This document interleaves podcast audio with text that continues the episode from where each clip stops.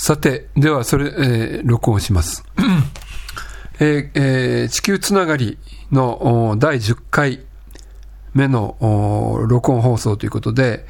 えー今日は、えー2019年3月18日で、えー10回目のお放送になります。ボイスメールまたはボイスマガジンもしくは、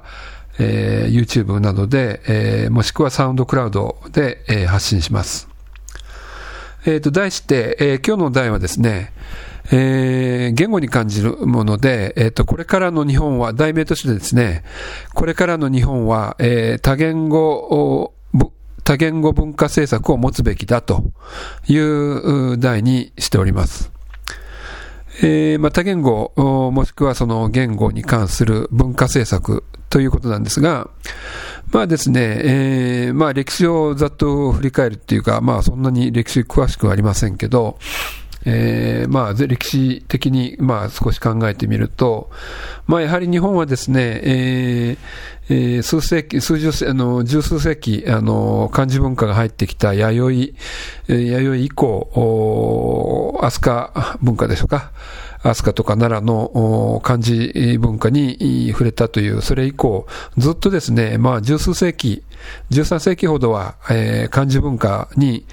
の中に入っていて、漢字をずっと使っています。でですね、えー漢字を使うっていうことは、まあ日本人にとって、まああるある意味で当たり前で、えーまあ、ひらかの、カタカナももちろんその英語も使うわけですが、一体どういうことだろうなということを考えることが、あ必要というか、まあ、時々、あの考えることがあります。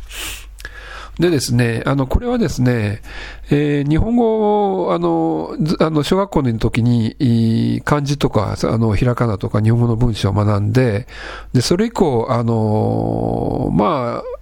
多くの人はですね、あの、漢字文化を見直すとか、その新しい漢字の角度を、あ物の見方の角度をかあの得るってことは、そうなかなかないんではないかと思うんですが、えーこれはですね、私、あの、最近体験したんですけど、えー中国語ですね。あの、中国語って、まあ、あの、外国語として学ぶことができまして、まあ、日本語と、まあ、似てるんですけども、あの、やっぱり発音とかですね、えー書き方とか、それからものの、あの、文章の作り方とか、やっぱり、あの、システマティックっていうか、言語として、あの、なんていうか、学ばないとやっぱり身につかないんですが、あの、それをやり出すとですね、えー中国文化、もしくは漢字文化っていうのは、いかにどういうものかっていうのが、あの、再確認できると思うんですけれども、まあ、ですから中国語を並ぶ方は、あの、若干、あの、心当たりがあると思うんですが、えー漢字文化っていうのはですね、あの、実はまあ、あの、実はというか別に、あの、えー私が別に知ってるわけでは、だけが知ってるわけではなくて、表意文字ですね。あの、表記、えーえーと、表、えーと、表文字と、それから表記文字と、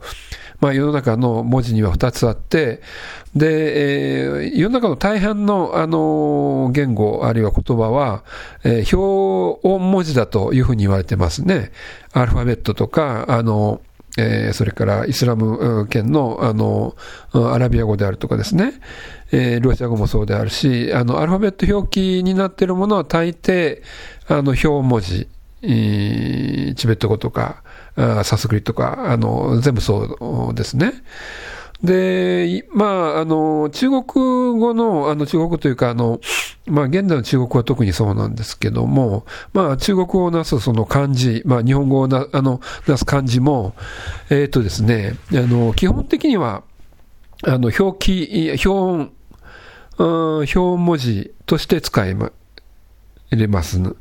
まあ、ところが、えっと、漢字は、あの、その成り立ちから言ってですね、まあ、あの、エジプトのヒエログリフのような、えー、表意文字ですね。あの、意味をそのまんま、あの、なんか要するにスクリチャーに、あの、書いてあるものに込めて、えっと、それがその文字、体系をなして、それが何かのフレーズとか、その単語とか、あもっとも、単語よりもっと長い、その、あの、文章の単位をなすっていう、そういう、まあ、表意ですね。えーなので、表意文字としての機能もじゃ、やっぱりその漢字を使っている以上はあるわけですね。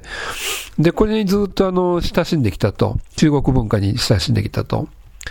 で、ところが、えー、まあ、その、まあ、戦後にな特に戦後になって、あの、近代化、あの、現代化、もしくは、あの、今でいうところのグローバル化、をが進んでしまうとですね、あの、日本語のの中で漢字を使うということがですね、まあ、かなり、あの、大変なことになってくるんじゃないかと思うんです。まあ、実際その漢字のその識字率が少し、あの、まあ、その戦前、戦後とかですね、教育とかその高度、あの、経済発展期に、まあ、け、あの、教育がその、重視された、こと、時期よりも、若干その識字率とか、その漢字に関する認識が下がっているという、その報告が、あの、最近も出たりしています。で、まあ、漢字を使うのがど、ど、どうですかねということなんですけども、まあ、どうなん、どうなんですかねと言われても、使わざるを、まあ、得ないんですけどね。えー、まあ、使わざるを得ないけども、えっ、ー、と、それを、あのー、まあ、あの、過激な発言というか、過激な意見で、えー、漢字をやめてしまえと。いう方も実は日本の中におられたりします。えー、これはですね、まあ、あの、漢字をやめてしまえっていうのは、えっ、ー、と、漢字文化から離れた、えっ、ー、と、文字体系を持つようにという意味だと思うんですけども、まあ実はですね、これに近いことは、えっと、まあ韓国では実はもうすでに、あの、起こってるんですよね。まあですから、ハングルっていうのは、えっ、と、あれだけその中国文化に近い、中国に地理的に近いところにありながら、えーえー、漢字文化を、えー、その自分たちのその意識の中からあ取り除くっていうか、そういうことをやったのがハングルなんですが、えー、それと同じようなことをやったらいいんじゃないかといった人に、日本人の中で学者、あの、もう亡くなった学者ですが、梅沢忠夫という人がいました。えー、この人はですね、まあ、あの、サイエンス、あの、大学をに入った時はサイエンスをやってたはずなんですけども、えー、そのうちにですね、ど、な、どういうわけかその人類学の方に、いな、あの、転校っていうか、目が向きましてですね、まあ、これはいわゆるその、まあ、あの、有名なというか、あの、戦前から戦後にかけて、えー、まあ、発展した、その京都学派という、あの、学者のグループがいますけども、まあ、その一人です。あの、その梅沢という人が、えっと、日本がこれから、えー、まあ、日本がこれからというのは戦あの戦前すぐにですね、あのあ戦後すぐですね、戦後すぐの時期に、えー、これから日本が発展して科学技術などを、えー、非常に発展させるためには、えー、漢字文化にずっとあのどっぷり使っていたんではだめだよと。漢字文化からあの離れなきゃいけないってことを言ったあの人で、まあ、唯一というか、あのあまりその他にはあの必要な論あの論者っていうのはあの聞かないんですけども、まあ、こういうことを言った人がいました。まあ、梅沢という人はその人類学博物館にの館長をしたりして、まあ、えー、理系でありながら、その人類学の観点から言葉とかですね、で、まあ、彼らの、あの、まあ、あの、なんていうか、非常にユニークな体験として、あの、どんな言葉でも、あの、システマティックに学ぶっていうことをやんなかったっていう、あの、本人の、あの、回顧録が出てますけども、えー、まあ、どういうことかっていうと、例えばですね、戦前から戦後にかけて、えっと、東南アジアとかアジアとか、まあ、中国とか、あるいはその、北方ですね、えー、そういうところに、その探検、まあ、あの、実はもう、あの、この京都学話っていうのは探検部と非常に、あの、関係が深いんですけども、えー、探検に行きますとですね、えー、その場で、とにかく、その、教科書とかですね、えー、まあ、シメール語とか、その、あの、ベトナム語とか、あの、何語とか、あの、いちいち本を持って行って、あの、勉強するわけにいかないっていうか、そういう暇がないので、もう、あの、飛び込んで、あの、人類学の探検で、えー、研究で飛び込んでいって、で、その場で言葉を覚えちゃうと。いう、そういう勉強の仕方、あの、言葉の習得の仕方を、あの、ずっとやってたというふうに、あの、本に言ってますけども、まあそういうことをやった人なんですが、えー、まあ、翻ってですね、えー、戦後はそういったその漢字文化から離れる一つのきっかけとして、あの、教育のですね、英語重視っていうのが、あの、始まりましたね。あの、経済発展とともに、まあ、あの、貿易とかですね、人と、あの、物とお金の移動が増えまして、で、特にアメリカ大陸、あの、北米ですね、北米とかヨーロッパとか、あその英語圏で、えー、まあ、特にその教育なんかはそうですけども、えー、英語を身につけて、英語でその仕事ができるっていうことを、まあ、あの、個人であれ、その社会、会社とか社会、あの、共同体とか、そのグループとかであれ、あるいは国であれ、あの、一定方向、あの、そういう方向に向かっていったわけですね。で、それがもう、あの、戦後75年、えー、以上、あるいは、まあ、あるいは80年ぐらいになりますけども、えー、そうするとですね、その英語重視をやってきた結果として、まあ、グローバル化に対応は、あの、できたんではないかとは思います。あの、えー、まあ、英語ですね、 TOEFL とか TOEIC とで何点、高得点を取る人が何人いるかとかって、まあそういうその測り方もあるでしょうけども、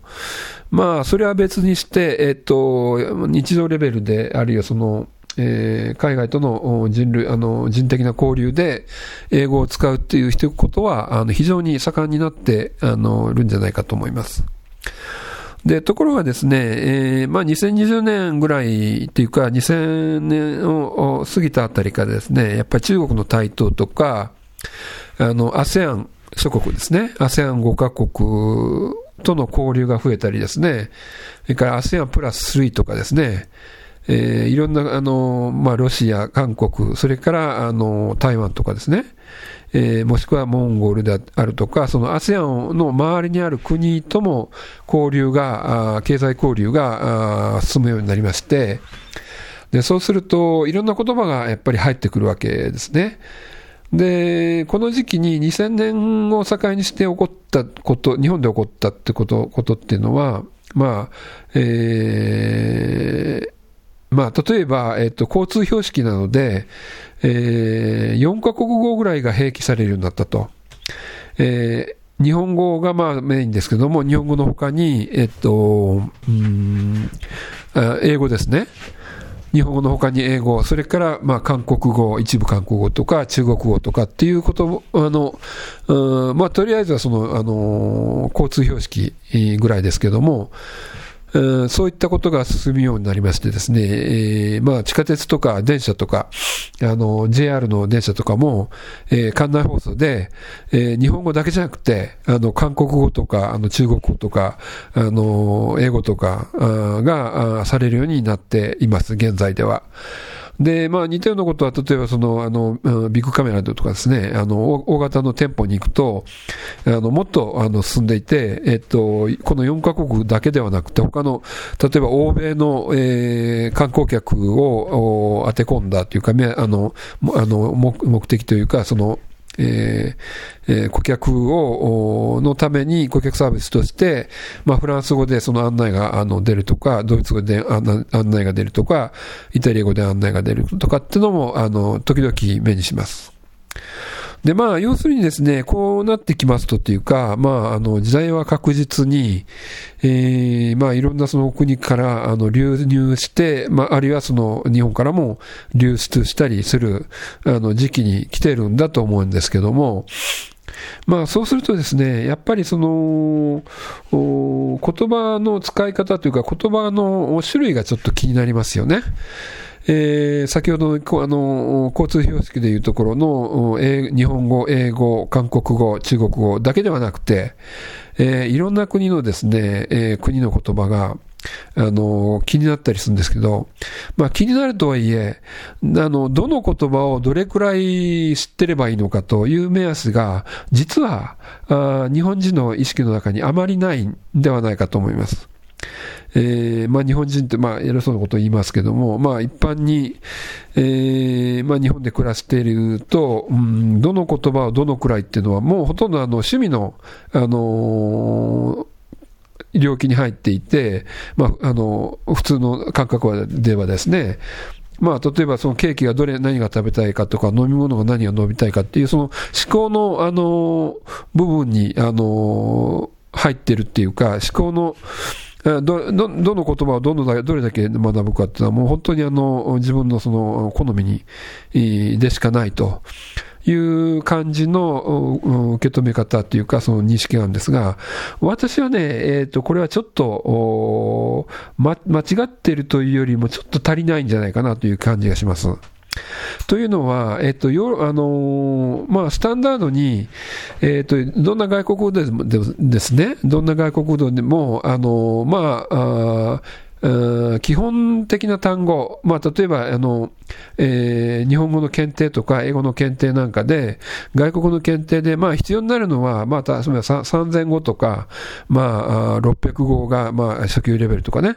いろいろあると思うんですけど、えっと、そういった感じの言葉を知る、そういった感覚で言葉を知るっていうのは実は非常に大事なんじゃないかと思います。まあ、ですから中国語にしても、あの、韓国語にしても、英語にしても、まあ、あの、 TOEIC でね、あの、最高点を取るとかなんとかっていうことを目標にするんじゃなくて、まあ、あ少なくとも、あの、600語は話せるとか、600語は知ってるとか、600語ぐらいの会話はできますよ、というのがですね、いろんな言葉であってもいいと思うんですね。えー、つまり、えっ、ー、と、まあ、まあ、外国語ってあの一回やり出すとあの完璧主義の人はあの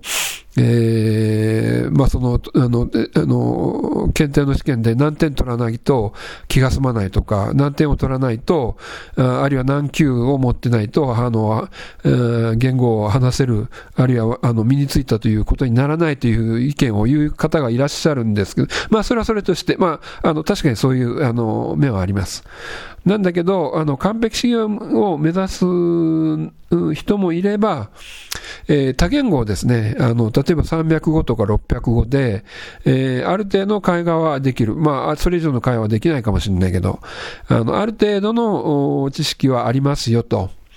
いうのが、例えばその、まあ、英語あの、英語とか韓国語とか中国語だけじゃなくて、まあ、例えばベトナム語とか、あるいはモンゴル語とか、あるいはもしロシア語とかですね、まあ、この ASEAN の、ASEAN プラス、それからその日本の東アジアの、まあ、地勢に応じてですね、置かれて、日本に置かれている地勢に応じて、まあ、ロシア語を知ってるとか、韓国語を知ってるとか、えー、あるいはその、インドネシア語を知ってるとかですね、なんかそういうことがですね、あってもですね、おかしくないんじゃないかなという気がするんです。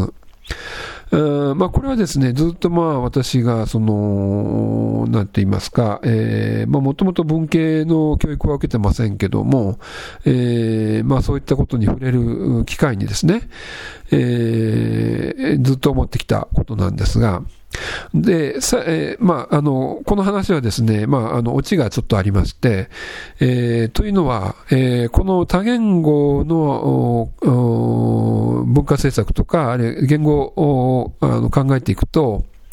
えーとですね、実は近々に2020年に東京オリンピックというものに行けたんです。東京オリンピックで、えっ、と、まあ、これはですね、まあ、1ヶ月ぐらいの、あの、オリンピックの、あの、ゲームですけども、まあ、いろんな人が来ると予想されている。で、しかもですね、まあ、あの、東京オリンピックのその候補地となってですね、候補からその確定するためのですね、あの、いろんなその各国とのしのぎを削った、ああいうその競争の中で、あの、勝ち得たと、まあ言ってるわけですよね。まあ、あれだけ勝ち、あの、頑張って勝ち得た。で、しかももう本当に、あの、えー、と、福島とかですね、いろんなその災害の後に、い光明が、あの、一筋の光明が、あの、差し込んだような、えー、オリンピック。東京オリンピックをあの勝ち取ったということですから、まあ、それだったらね、少しね、ちょっと頑張ってみたらどうですかね、っていうふうに思います。日本人の皆さん、まあ、全部の皆さんがやる必要はないかもしれないけども、まあ、例えば東京オリンピックをやるその東京の人だけでも、えー、多言語の活動を、えっ、ー、と、文化政策とか文化活動をですね、えー、導入してみるとか、ちょっとあの、手掛けてみるとかですね、そういったあの、ご努力をなさってはいかがかなとというふうにあの感じる次第なんですけども、えー、それそれがですね、えーとまあ、今まで述べてきたのは、まあ、あの半分ぐらいは教育のあの面もあったんですが、あの教育だけでね、あの片付けようというか、こういう教育をなんとかすれば世の中、世の中っていうのは、それは、まあ、やっぱり幻想でででして、あの何でもかんでも教育に押し付けて何何かものが解決するっていうことはありえないと思います。で、それで、もし、あの、やるんだったらっていうか、その、多言語は大事だというふうに声をかける方がいらっしゃるんであればですね、まず、会より始めよというわけで、東京オリンピックをその招致したかった大人たち、まあ今、教育の段階にはもうすでにない、あの、シニアとかですね、えー、30代、40代、50代、60代でも何でもいいです。